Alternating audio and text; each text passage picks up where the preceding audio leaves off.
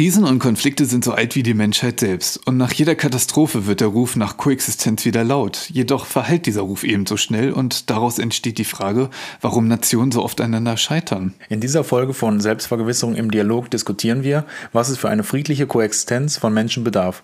Was sind Hindernisse dafür, dass Menschen oder Staaten nicht Frieden, sondern Konflikte erzeugen? Eine harmonische Welt klingt nach Kitsch, sollte aber immer das Ziel unseres Zusammenlebens sein. Ist die Koexistenz von Nationalstaaten realistisch oder sind Krisen unvermeidbar? Unvermeidbar. Wie steht ihr dazu? Hört gern mal rein und schreibt eure Meinung in die Kommentare. Macht's gut und bis gleich.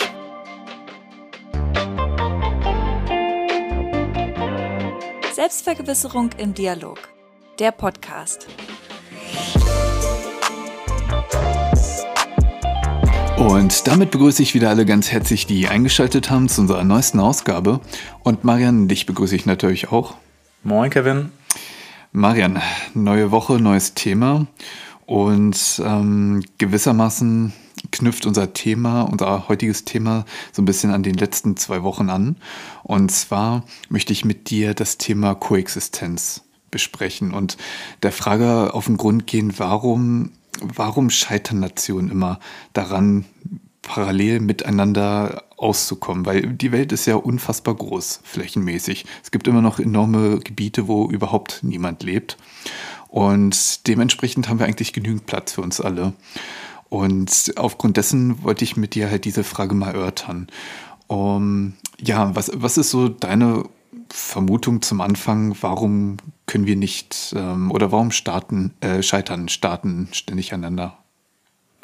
Ja, also grundsätzlich würde ich natürlich sagen, also ich versuche mal das große Bild einzunehmen, weil das ja auch ein, äh, ja, ein Aspekt ist, der äh, positiv ist und den, den man sowieso vorgeschlagen bekommt, also so ein bisschen das Big Picture. Und dann würde ich sagen, 99 Prozent aller Menschen, die leben friedlich miteinander. Ja, das sind äh, hunderte Millionen Nachbarn, die jeweils wieder Nachbarn haben und die in der Gesellschaft äh, gut zueinander leben und die ihre Steuern zahlen, Umverteilung und so weiter, dass die Systeme mhm. und Staaten gut miteinander harmonieren und in, also auch funktionieren in, innerlich und mit sich selber.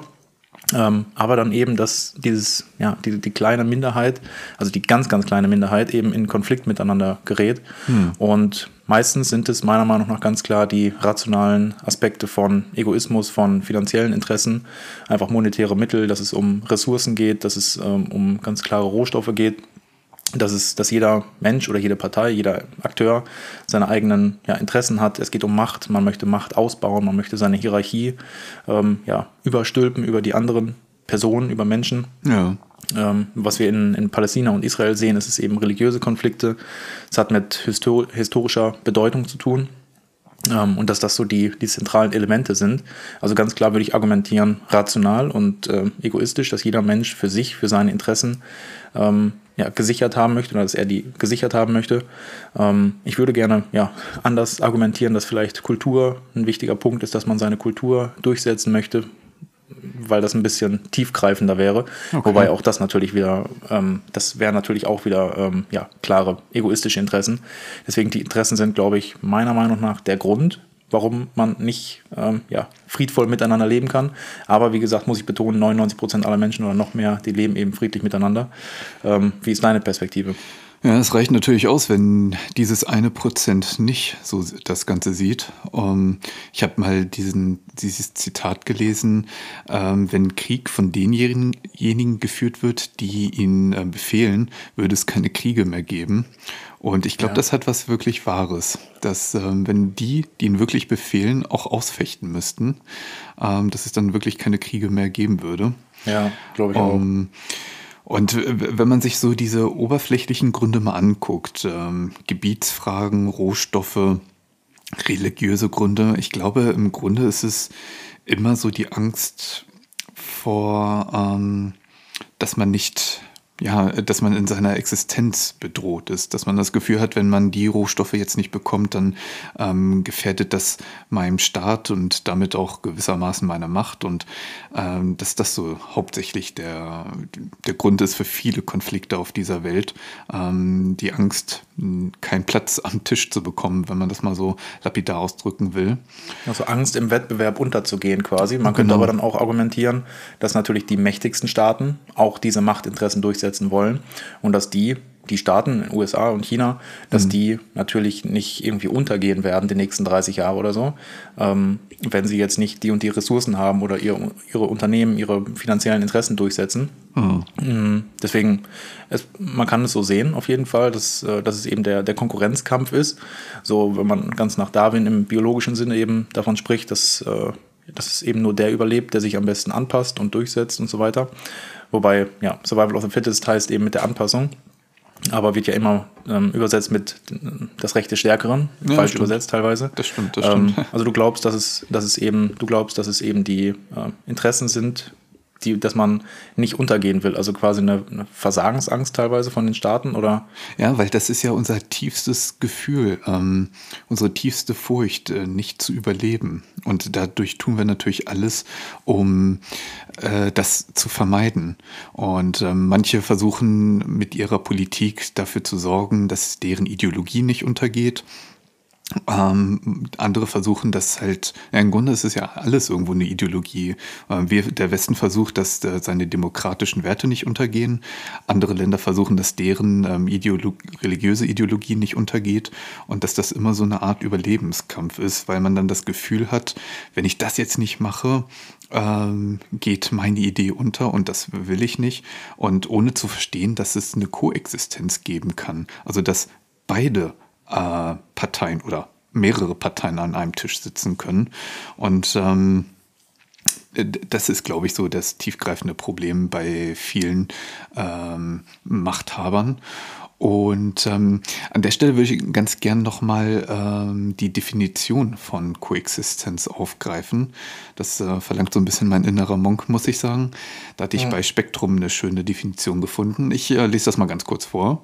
Und ja. zwar Koexistenz, Zusammenleben von mehreren Organismen oder Arten im gleichen Lebensraum, ohne dass es zu gegenseitigen Verdr äh, Verdrängungen, Konkurrenzausschluss kommt, im gleichen Lebensraum vorkommende koexistierende Organismen bzw. Arten stehen in wechselseitigen Beziehungen zueinander, Interaktion. Und äh, das ist natürlich jetzt sehr abstrakt äh, formuliert, aber man kann das halt auf ähm, Staaten anwenden, dass äh, viele Angst haben, mh, dass dieses Koexistieren nicht funktionieren kann, weil manche ähm, wollen halt nicht nur koexistieren, sondern beziehungsweise sie wollen nicht nur einen Platz am Tisch haben, um es nochmal so auszudrücken, sondern sie wollen auch, dass andere diesen Platz nicht bekommen. Äh, das ist auch bei ganz vielen das Problem. Also ich selber, es reicht nicht, wenn ich selber gewinne, der andere soll auch noch verlieren. Und so kann mhm. natürlich Koexistenz nicht funktionieren. Das, das ja, das ist halt genau sagen. das Genau das, äh, was ich meinte mit den Interessen eben, dass man auf der einen Seite Macht gewinnen möchte, aber auf der anderen Seite gleich den, den Machtabstand, also die Diskrepanz der Macht zum anderen, die Hierarchie, noch erhöht, indem der andere natürlich noch weiter geschwächt wird in seiner nicht vorhandenen Macht. Ja. Und ähm, dass das eben die Interessen sind, weil dann kann ich ihn ausbeuten, dann kann ich ihn noch weiter unterdrücken, ich kann das Ganze langfristiger machen. Wenn es, wenn es ähm, ein Nullsummenspiel ist, dass man ungefähr auf Augenhöhe ist, ähm, dann ist es eben ja, schwerer, dass ich meine Macht durchsetze, auch langfristig, auch äh, zum eigenen Vorteil. Klar. Und äh, genau aus dem Grund versucht man eben diese, diesen Abstand der Macht weiter zu erhöhen. Und so wie du es gesagt hast, also ein friedliches Zusammenleben von Organismen, also ich würde es einfach ein bisschen noch weiter runterbrechen und sagen, Staaten und alles, was du gesagt hattest, wird von Menschen ausgeführt und Menschen repräsentieren den Staat. Das heißt, man kann sagen, Koexistenz bedeutet das friedliche Zusammenleben von Menschen in einem Raum. Also in, einem, in, in einer Region oder in einem ja, Gebiet. System sozusagen. Im System, genau, in einem Habitat. Und genau diese biologischen Begriffe, die finde ich ja wahnsinnig interessant. Und dann könnte man argumentieren, dass genau diese friedliche Ko Koexistenz im, im, in der menschlichen Natur, im menschlichen Wesen, im, im Dasein angelegt ist. Dass es quasi in unserer DNA ist, dass wir friedlich zusammen koexistieren. Aber das dass irgendwie, wie gesagt, diese Minderheit, die Kriege führt und die nicht friedlich koexistiert, dass es da noch diesen, diesen ursprünglichen Gewalttrieb gibt, sich durchzusetzen, durchsetzen zu müssen und der ja, Stärkste am Tisch zu sein. Ja, was, also was ganz was ganz, äh, ja, was aus der Steinzeit noch eben überliefert ist in unserer DNA. Mhm. Und das ist, ich sag mal jetzt die 99 Prozent, die friedlich miteinander zusammenleben und die ja, Freundschaften schließen und die sympathisch sind und die ja, friedlich einfach leben und da viel für tun und diesen Frieden bekommen. dass die einfach kultivierter sind und die Leute, die Krieg befehlen und die Krieg ausführen, also Soldaten, wie auch immer, ähm, dass die einfach noch diesen, dieses, dieses Rudimentäre haben, dieses ja, ganz egoistische, steinzeitliche Denken, dass ich mich durchsetzen will und das Recht des Stärkeren und so weiter. Und dass das einfach Stück für Stück aus der Menschheit raus, rausgenisiert wird, aus den Genen herausgedrückt wird bei der ja, Vermehrung eben über Generationen. Und das ja, ist ein Argument, weil wir immer ähm, humaner geworden sind und immer äh, humanistischer und immer friedlicher miteinander zusammenleben. Und dass dann eben auch dieses kleine Prozent noch herausdezimiert wird, dass das eben immer weiter verschwindet mhm. und minimiert wird. Ähm, das ist meine Perspektive, aber Gehst du damit d'accord, dass es äh, vielleicht zu optimistisch ist oder wird es immer eben Konfliktherde geben, weil eben Menschen auch diesen Konfliktherd in der eigenen DNA immer noch ähm, ja, vorfinden und haben? Schwer zu sagen. Also wenn wir uns die menschliche Entwicklung anschauen über die letzten Jahrhunderte und Jahrtausende, muss man ja sagen, dass wir schon vernünftiger geworden sind, moralischer, ruhiger. Auch wenn man das bei der gegenwärtigen Berichterstattung nicht äh, glauben mag, muss man ja sagen, dass wir schon stabiler geworden sind in der Welt. Das ähm, weil äh, noch vor 500 Jahren oder noch früher, da standen ja zig Dörfer, Städte und ähm, so im Krieg miteinander ähm, und sogar in Europa, wo sich ständig irgendeine Gruppierung wieder bekämpft hat. Und mit der Zeit sind wir tatsächlich ruhiger geworden. Ähm, also könnte ruhiger im Sinne von friedlicher und im Sinne von ähm, erwachsener, dass man äh, ja Harmonie mäßig zusammenwohnt. Also ruhiger genau, ist jetzt genau. nicht das richtige weil, Wort, aber halt friedlicher, ne? Ja, zivilisierter. Weil ja, zivilisierter, ähm, genau. das ist natürlich auch wichtig. Also, dass Moral sich entwickelt hat in einer Gesellschaft, ähm, hat ja nichts damit zu tun, dass wir irgendwie einen tiefen guten Kern in uns haben, sondern es hat äh, einen Überlebenszweck. Moral. Weil stell mal vor, wir wären jetzt eine Gruppe mit 50 Leuten. Wir wären so eine kleine Sippe, ähm, und wir würden uns ständig die Köpfe einhauen wegen jedem kleinen Furz. Dann würden wir nicht überleben können, weil der Mensch kann ja nur im, äh, im Rudel überleben. Und wenn wir uns aber wirklich wegen jedem kleinen Furz äh, die Köpfe einhauen, dann zerstört das unsere Überlebensfähigkeit. Und dadurch hat man dann über die. Jahrhunderte und Jahrtausende einen moralischen Kodex entwickelt, so dass man halt nicht immer Auge um Auge, Zahn um Zahn hat, sondern ja, soziale ähm, Normen, ne? Genau, damit wir halt ähm, überleben können. Das hat also was ganz komplett Pragmatisches, äh, diese, diese Moralentwicklung. Ja, ich würde, ja. Ja, ich würde sagen, dass du hattest gesagt, man kann nur im Rudel überleben. Mhm. Und da würde ich einhaken und sagen, nein, das ist nicht der Fall. Also man kann eben auch in der heutigen Zeit in sehr gut heutigen. alleine. Aber alleine wir sind überleben. ja erst dahin gekommen, weil wir im Rudel überlebt haben. Stell mal ja, vor, vor meine... drei, vier, 5.000 Jahren, ähm, da ging es nur, dass du zu einer Sippe dazu gehörst. Ansonsten wäre es erledigt gewesen. Ja. Und auch ja, ähm, heute sagen, also können wir eigentlich nur im Rudel überleben, weil du bist von deinem Mieter abhängig, dass du eine Wohnung hast, du bist von deinem Arbeitgeber abhängig, dass du Geld bekommst. Und das ist ja auch im Grunde wieder. Man ist von jedem einzelnen Bauern und vom Supermarkt abhängig, dass die Lebensmittel Richtig. da sind.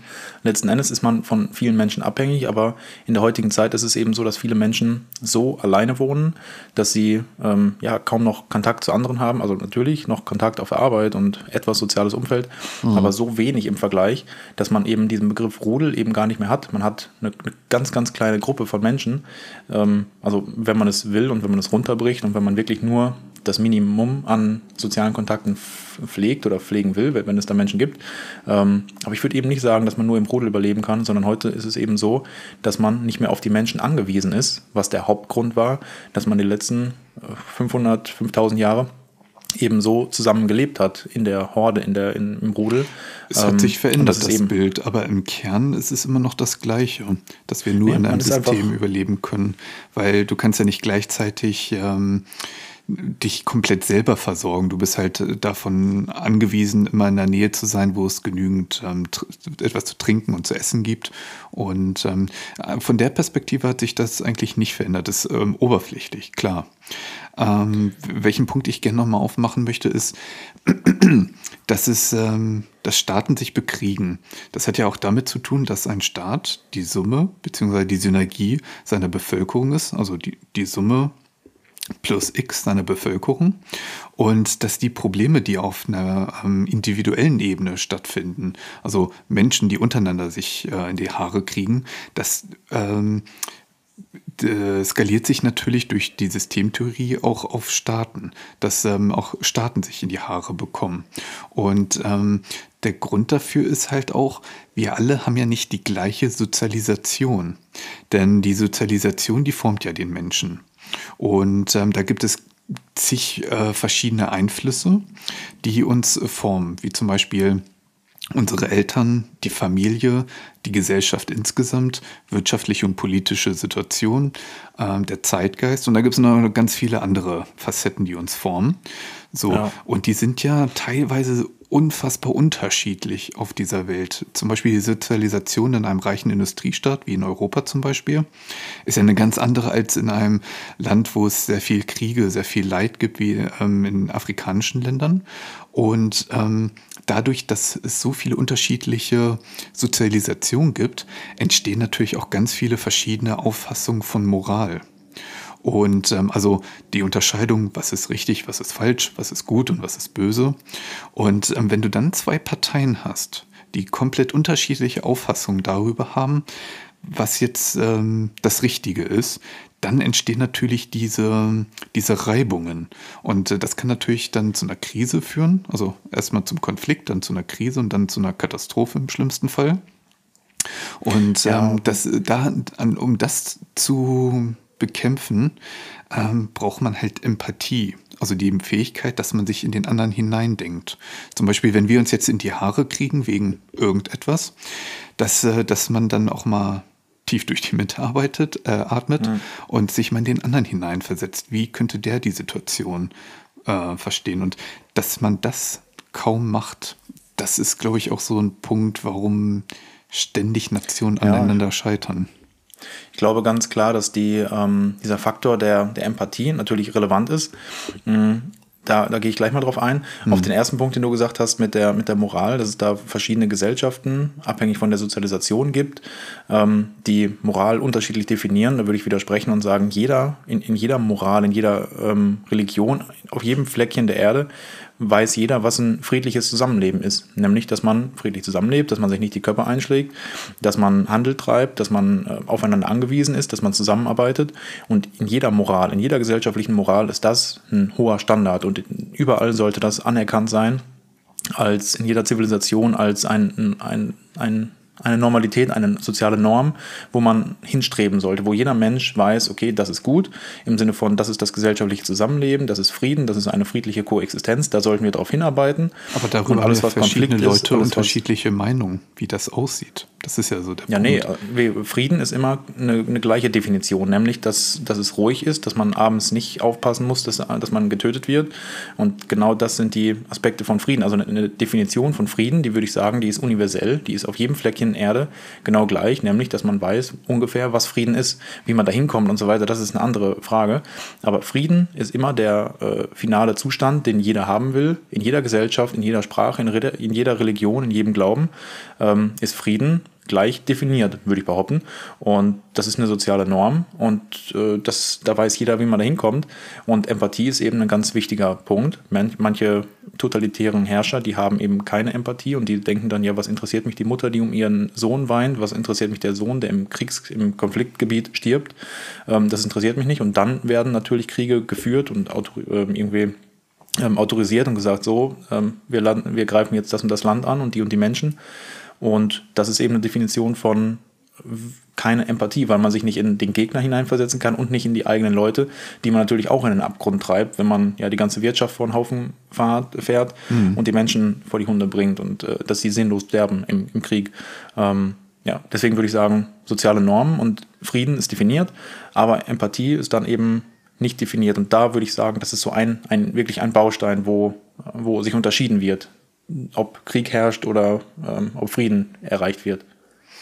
Hm, also zum Beispiel die gesellschaftliche Auffassung in vielen nahöstlichen Staaten ist ja so, dass äh, ganz häufig noch die Frau zu Hause bleibt und der Mann arbeiten geht. Und ähm, so wie es bei uns in den 50er Jahren ungefähr war. Und das ist halt deren Auffassung von traditionellen Familienleben. Und wenn man das wahrt, dann hat man Familienfrieden. Und ähm, wenn das in der Gesellschaft halt auch so durchgesetzt wird, ähm, ist auch in dem Land Frieden bei uns, wir haben da eine komplett andere Ansicht, sondern dass ähm, Mann und Frau gleichgestellt ist. Und wenn man das dann versucht, in anderen Kulturen durchzusetzen, dann missachtet man ja so gewissen, gewissermaßen kulturelle Unterschiede. Und dann kann es halt wieder, das meine ich halt mit, dass man unterschiedliche Auffassungen hat, äh, wie das gestaltet werden kann. Und äh, das kann natürlich dann wieder zu, zu Spannung führen. Ähm, was erzählt mir jemand anderes, wie es in meinem Land, in meiner Familie auszusehen hat? Und äh, das meinte ich halt damit, dass es da unterschiedliche Auffassungen geben kann. Und ja, da ist es halt Wege, ähm, Impo Wege, äh, Empathie wichtig, dass man die anderen Kulturen versteht, akzeptiert ähm, aber da habe ich auch gleich noch einen Punkt zu, aber das äh, lieber am Ende erst. Ähm, ich hatte mir dann noch mal weiter zu dem Thema Gedanken gemacht und dann bin ich zu dem Punkt monotheistische Religion gekommen. Und da bin ich mal gespannt, was du dazu sagst. Denn, Monotheistisch? Ähm, also, dass genau. es eben nur einen Gott gibt oder was hast du Richtig, gesagt? genau. Monotheistische ja, okay. Religion. Weil ja. davor gab es ja auch schon Religion. Das ist ja nicht erst äh, mit den drei Weltreligionen entstanden, sondern ähm, das alte Ägypten, das hat ja ähm, jahrtausendalte Religion. Nur war es damals so, dass die für jeden, für, für jeden Bereich eine eigene, äh, einen eigenen Gott hatten. Zum Beispiel Horus, Gott des Lichts, oder Osiris, äh, Wächter über das Totenreich.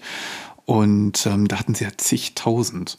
Und ähm, auch im Buddhismus, äh, Hinduismus, da gibt es zigtausend Götter. Und ähm, durch den Monotheismus, wo es also nur einen Gott gibt, also gewissermaßen eine Wahrheit, ähm, unterscheidet man ja ziemlich zwischen Schwarz und Weiß, richtig und falsch. Nur man hat jetzt das Problem, dass wir drei Weltreligionen haben, die monotheistisch geprägt sind, die teilweise sehr unterschiedliche Auffassungen haben. Und wenn jetzt alle drei sagen, ja, wir haben aber jetzt recht, ähm, dann kann ja der andere nicht recht haben. Weil wenn es nur eine Antwort gibt und der andere hat eine andere Antwort, dann passt das ja irgendwo nicht zusammen. Und äh, ja, das, glaube ich, hat einen ganz großen Einfluss darauf, für viele verschiedene Konflikte zu glauben, es gibt Schwarz und Weiß und die graue Schattierung verschwinden. Ähm, wir sind hier, ihr seid da drüben, also diese Differenzierung. Und es gibt eine Antwort und der Rest ist halt äh, nicht richtig.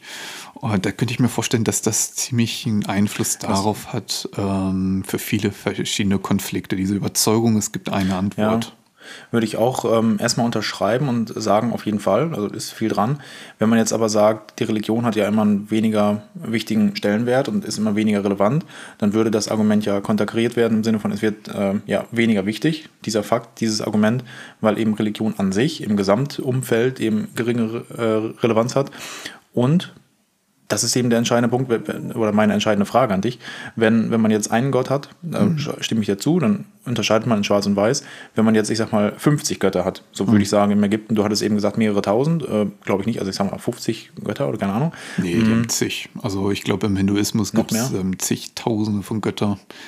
Ähm, aber es ja. gibt ja gar nicht so viele Dinge, wofür man einen Gott braucht. Also Gott für. Das ist historisch gewachsen. Stift. Für jeden Furz gibt es dann irgendwie eine Abteilung. Und okay. Naja, aber auch dann, auch dann, also sagen wir einfach mal, das ist so, dann gibt es ja immer noch ein Schwarz-Weiß-Denken. Also wenn man dann einen bestimmten Punkt hat, also den Gott des Lichts, dann gibt es ja verschiedene Meinungen, die man darüber haben kann. Und dann kann man ja auch sagen, ob jetzt angenommen, es gibt jetzt einen Gott, der sagt etwas über das Thema Licht und Helligkeit und äh, Tag und so weiter. Ja. Ähm, oder es gibt äh, Tausende und dann sagt einer dieser tausend, Licht ist so und so. Da kann man sich ja immer noch, kann man ja immer noch unterschiedlicher Meinung sein. Gut, und ja. muss nicht sagen. Also Aber es, die Wahrscheinlichkeit ist, glaube ich, ähm, weitaus geringer, wenn man grundsätzlich die Auffassung hat, es gibt viele verschiedene Götter. Also kann es auch viele verschiedene Antworten geben, als wenn man in so einem Bewusstsein aufwächst, es gibt nur einen Gott und eine Antwort. Das, oh, das ist ähm, wahr. Ja, das ist, wenn, also wenn es viele Götter gibt, dann eben auch viele, viele Ansätze. Und wenn man schon es zulässt, dass es mehr als eine Antwort gibt, hm. dann ist man auf, auch schon offen und tolerant. Also wenn man, ja, ja, dem kann ich, glaube ich, zustimmen. Ist, glaube ich, eine gute, Und äh, ja, ich- sehr, sehr guter Gedanke, ja. Ich glaube auch nicht, dass wenn Religion weniger wichtig wird, weil gerade aktuell im Nahen Osten sehen wir, es ähm, spielt immer noch eine große Rolle, ähm, dass dadurch irgendwie weniger Konflikte gibt, weil Religion war, glaube ich, immer nur so ein Mittel zum Zweck, um irgendwelche Kriege zu ähm, rechtfertigen, weil wenn, ähm, äh, wenn ein Herrscher gesagt hat, unsere religiösen Überzeugungen stehen in Gefahr, dann ist das kurz, knapp, präzise, damit können sich viele identifizieren, als ähm, wenn der Herrscher sagt, ah, ich ähm, will mein Reich erweitern, also so egoistische Prinzipien, die lassen sich halt im Volk nicht gut verkaufen. Deswegen musste man immer so im Namen Gottes irgendeinen Krieg anführen, damit man halt die Leute hinter sich hat. Und ähm, aber im Grunde ist es einfach nur der Versuch, Macht auszubauen, Macht zu erweitern. Und ähm, deswegen Ja. hat man das, glaube ich, auch alles auf einen Gott zentriert, sodass man die Leute ähm, besser fokussieren kann, weil es auch ja auch meistens immer nur einen König gab, so ähm, dass die Leute mit der Konzentration bei halt einer Sache sind. Und ähm, ich glaube, das hat ganz wenig damit zu tun, dass, ähm, dass man wirklich eine Antwort brauchte. Ich glaube, das war einfach nur so eine Möglichkeit, um die Gesellschaft beisammenzuhalten und um Kriege zu rechtfertigen. Ja. Ja, aber dann würde ja jeder Krieg auf Religion äh, zurückzuführen sein. Und ich glaube, dass ähm, es halt in der Vergangenheit viele waren und in der Oberflächlich. Gegenwart nur noch, Aber nur noch unterschwellig ging es meistens um Machterhalt, Machtausbau ähm, und solche Sachen. Ökonomische Interessen, ja, ganz klare, ganz klare ökonomische Interessen, Macht. Mm, Also die, die, die realistische Perspektive, die idealistische Perspektive ist ja da in der internationalen Politik unterscheidet man ja ähm, Realismus und Idealismus. Ähm, und das sind da eben die, ja, Realismus, das, was ich gesa gesagt habe, mit äh, ja, ökonomischen Interessen und ganz klare, knallharte Machtpolitik.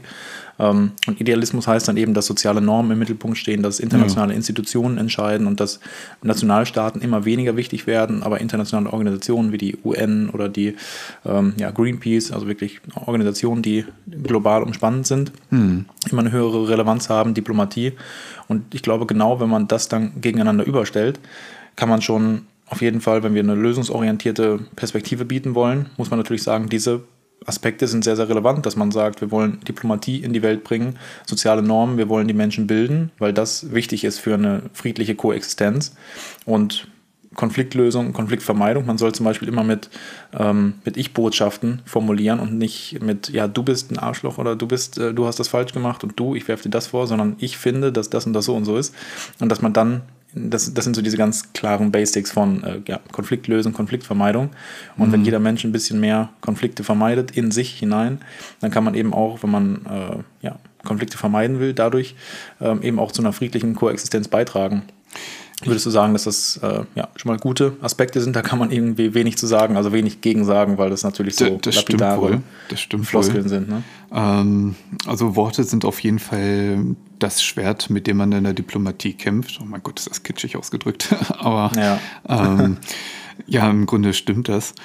Ich würde, bevor ich zu einer Frage komme, wo ich echt gespannt bin, was du dazu sagst, würde ich gerne noch einen anderen Punkt aufmachen. Und zwar in einer Gesellschaft. Dann ähm, wir haben so einen Durchschnitt von Empathie, wo, äh, dem man jeden zuschreiben würde. Aber dann gibt es halt so gewisse Leute, Narzissten, ähm, Egoisten, ähm, nee, warte, Narzissten, äh, Psychopathen, also Leute, die zu keiner Empathie so richtig fähig sind. Und das Problem ist, diese Leute gelten häufig als sehr hart, sehr ähm, gehen mit dem Ellbogen voran und diese schaffen leider, und das sieht man ja auch heutzutage noch, dass Politiker und ähm, Wirtschaftsbosse überproportional mehr Psychopathen, also es klingt immer so hart, weil da stellt man sich immer gleich Hannibal Lecter vor, aber ähm, so ist das gar nicht. Ähm, dass die überproportional vertreten sind in halt so Spitzenämtern. Und ähm, das ist natürlich dann auf der, der diplomatischen Ebene unglaublich problematisch, wenn du da jemanden hast, der sich überhaupt nicht mit Empathie auseinandersetzt oder dazu überhaupt in der Lage ist. Denn ähm, das war früher natürlich wichtig, dass du halt so einen harten Kerl, sage ich jetzt mal, äh, an die Spitze deiner Gesellschaft führst, weil die, die für ähm, Stabilität, für Stärke gesorgt haben und das Überleben gesichert haben. Weil, stell mal vor, vor 1000, 2000 Jahren hätten wir da irgendwie so einen Montessori-Pädagogen hingesetzt an die Spitze, ähm, der erstmal einen Gesprächskreis bildet und über seine Gefühle spricht. Worden. Dann er wäre nicht gewählt worden. Da wären wir, glaube ich, ja. verhungert. Ähm, ja. Und leider hat sich das zu einer friedlichen Koexistenz beigetragen. Ne? Er hätte zu einer friedlichen Koexistenz beigetragen, aber wäre ja. eben niemals in diese Machtposition gekommen. Richtig. Und äh, das sehe ich halt auch das Problem in der heutigen Zeit, dass ähm, häufig die Falschen sich durchsetzen und dass die Kompetenten ähm, es gibt ja diesen Spruch, der Klüge gibt nach. Ja, deswegen werden wir ja auch von Idioten regiert. Mhm. Ähm, so überspitzt gesagt. Und äh, das ist halt so ein großes Problem in der Sozialforschung, dass man halt immer solche Charaktere hat. Ähm, ja. Aber eine Frage würde ich ganz gern, bevor wir zur Ergebnissicherung kommen, äh, dir stellen. Und zwar, einerseits müssen wir ja, wenn wir beide Staaten jetzt wären, dann muss ich ja für dich Respekt aufbringen, ähm, Verständnis, dass du genauso ein Existenzrecht hast wie ich und ähm, dass ich deine Kultur anerkenne und respektiere und dass es halt bei dir vielleicht auch ein bisschen anders läuft als bei mir, etc. etc. Ähm, wo hört das aber auf und wo wird Intervention zur Pflicht? Weil wenn ich jetzt zum Beispiel mitkriege, du massakrierst deine äh, Bevölkerung, dann wäre das ja ungefähr so, als wenn dein Nachbar Hilfe braucht, da würdest du ja auch die Polizei anrufen. Und ähm, da ist halt so die Frage, wo hört das eine auf und wo hört die Pflicht zur Intervention, wo fängt das an? Ähm, ja, das ist halt auch, weil da jeder unterschiedliche Meinungen zu hat, während China sich ein Furz um andere kümmert. Es ist bei uns, sind wir da moralischer vertreten und ähm, sehen das Leid anderer Menschen und wollen da halt auch mit eingreifen. Und das ist natürlich ja. auch wieder so ein Problem. Ja, das ist die entscheidende Frage quasi in äh, Zeiten, wo wir so viele Konflikte haben. Inwieweit muss man in Konfliktregionen intervenieren? Inwieweit muss man helfen? Inwieweit muss man das Leid versuchen zu verhindern? Oder inwieweit auf der anderen Seite macht man es stärker? Inwieweit trägt man zur Erweiterung, zur Verstärkung des Konfliktes bei? Zur Eskalation. Und das ja. ist ja, zu, zur Eskalation. Und das ist immer ähm, ein, ein Abwägespiel. Bei, ein Abwägespiel ist ein bescheuerter Begriff, aber ist eine, eine Situation, in der man, man äh, individuell abwägen muss. Mhm. Und äh, man bekommt eben keine allgemeine Antwort darauf. Man kann nicht sagen, so, jetzt ist dieser Faktor überschritten, er steht bei 4,2 und bei 4,1 hätte man schon intervenieren müssen. Das heißt, an, anhand dieses Indikators kann man, kann man sofort erkennen, wir müssen intervenieren. Mhm. Äh, es gibt da leider keine Antwort drauf ich glaube, dass man abwägen muss eben, wie kann man Leid verhindern und dass sich dann Experten, Expertinnen hinsetzen und die dann ähm, beraten, wie ist die Situation, wie ist der individuelle Sachverhalt? Handelt es sich jetzt um einen Ressourcenkonflikt, um einen Machtkonflikt, wo es irgendwie um, um Herrscher geht, um subjektive individuelle Machtinteressen? Geht es um Religion? Geht es jetzt um einen, einen Gebiets, eine Gebietsstreitigkeit? Hm. Inwieweit kann Diplomatie helfen? Es gibt immer Konflikte, da hilft Diplomatie nicht viel, weil man hat es mit autoritären Herrschern zu tun, die kein Interesse daran haben und die, die einfach ein Interesse daran haben, Krieg zu führen und darauf selbst stehen und das, das machen wollen und sich daran selber ähm, bereichern wollen. Und deswegen glaube ich, kann man das, kann ich da keine Antwort darauf finden, leider. Ähm, was hast du denn für eine Antwort darauf überlegt? Also ich bin mir sicher, egal aus welchem Teil der Erde man kommt, dass jeder in Ruhe leben möchte, also frei von Gewalt. Ähm, keiner möchte unterdrückt werden aufgrund seines Geschlechts, seiner sexuellen Orientierung, seiner religiösen Überzeugung etc. Und da, wo das massiv eingeschränkt wird, dass da die Staatengemeinschaft intervenieren muss, um, ähm, weil da ist einfach eine rote Linie überschritten. Das hat dann nichts mehr mit kulturellem Respekt voreinander zu tun, sondern das ist dann wirklich, ähm, diese Menschenrechte muss jedem zuges äh, zugesprochen werden. Und wie gesagt, egal woher man kommt, darauf ähm, legt jeder Wert. Und ja, deswegen bin ich auch äh, froh, dass der Westen sich im Ukraine-Krieg auf der Seite der Ukrainer positioniert hat und jetzt ähm, Ostkonflikt auf der Seite Israels, weil das halt die Opfer in der ähm, Situation sind. Und man muss sich halt auf die Seite begeben und nicht auf die Seite des Aggressors oder so tun, als ähm, wäre das jetzt eine Sache auf Augenhöhe, wo sich zwei Streithähne in die Haare kriegen. Ähm, nee, man muss da wirklich auf die Position zugreifen auf den Schwächeren, beziehungsweise auf den, Ja, der angegriffen wurde. Und deswegen Bei der Ukraine kann ich das natürlich ähm, verstehen und das unterschreibe ich, dass die Ukraine die zu 100 Prozent die Opferrolle hat und Russland der ähm, Aggressor ist und das alles völkerrechtswidrig ist. Mm, Wir hatten ja schon über Israel ähm, gesprochen, dass eben die Siedlungskonflikte eben auch äh, ja, ein, ein Grund sind für die Palästinenser da anzugreifen und so weiter. Deswegen kann ich das nicht so stehen lassen. Da hatten wir, wieder, wie gesagt, schon drüber gesprochen. Auch wenn natürlich nichts, überhaupt gar nichts, diesen grauenhaften Angriff äh, der Hamas rechtfertigt. Aber ja, das wollen wir jetzt nicht wieder zum Thema machen. Das stimmt. Ich kann einfach in, im Aber Rahmen ich- der Ergebnissicherung. Aber an der Rahmen Stelle der möchte ich noch unterstreichen, dass ich da total hinter Israel stehe. Das Okay. äh, nur für meinen Seelenfrieden. Und äh, Ja, ja, ich natürlich auch. Also ich Um- natürlich auch. Ähm, aber du, du hattest dann noch die, die stärkere Position. Also ich natürlich Genau. genauso. Also letzten Endes für Frieden und letzten Endes sollte egal sein, das sollte vielleicht auch im Rahmen der Ergebnissicherung, Mhm. ähm, wenn man für Frieden ist, dann ist es immer falsch, eine Partei einzunehmen, also die, die Sicht einer Partei einzunehmen, sondern dass man eben beide Seiten versucht zu verstehen, auch wenn es ganz, ganz schwierig wird, auch wenn es nahezu unmöglich ist, dass man die, ähm, die Perspektive eines Aggressors, eines, einer Terrororganisation, eines äh, ja, Diktators, eines herzlosen Autokraten irgendwie versteht oder zu, äh, zu verstehen versucht, auch wenn das irgendwie manchmal überhaupt nicht möglich ist, muss man trotzdem irgendwie versuchen, sich in die Person reinzuversetzen oder versuchen, irgendwie zur Konfliktlösung beizutragen. Mm, Man sollte die Menschenrechte achten, auch wenn es natürlich auch wieder eine, ja, eine Lappalie ist, das zu sagen. Aber für manche Menschen oder für manche Akteure ist es eben nicht klar. Und genau das sind eben die, die Punkte, dass man sagt, man, man muss es irgendwie verstehen, auch Ja. wenn es manchmal eben nicht zu verstehen ist.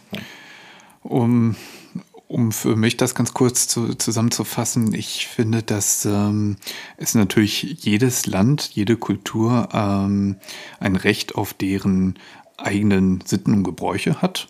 Und ähm, dass das zu respektieren ist von der Staatengemeinschaft, aber dass wir auch global eine, ähm, eine Leitlinie brauchen, was wo sind rote Linien und dass man darauf sich verständigt, dass man das auch ähm, in die Schulen trägt, dass, da, dass man damit richtig aufwächst, dass man so ein gewisses Verständnis hat von einer Grundmoral, das jedem Menschen zusteht.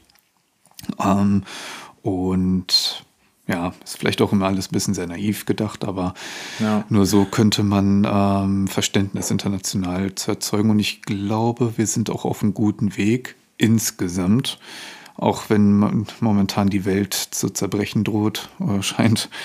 Ähm, ja, das, ähm, da würde ich sagen, haben wir einen ganz guten Abschluss bekommen. Ja, einen positiven Abschluss. Ja, ja. Und äh, ja, an der Stelle würden wir natürlich ganz gern von unseren Zuhörern mal wissen, was äh, ihr dazu sagt. Haut eure Meinung ganz gern mal in die Kommentare, dass wir da weiter diskutieren können. Und wenn euch auch diese Folge gefallen hat, dann ähm, würden wir uns natürlich über ein Abo freuen, sowie einen Daumen nach oben. Und ja, Marian, wir sehen uns dann nächste Woche wieder in alter Frische äh, mit einem Genau. neuen Thema. Und ja, Genau, wir sehen uns nächste Woche mit einem neuen Thema und genau, Kevin, mach's gut. Ciao. Jo, Marian, ciao, ciao. Und das erstmal dazu.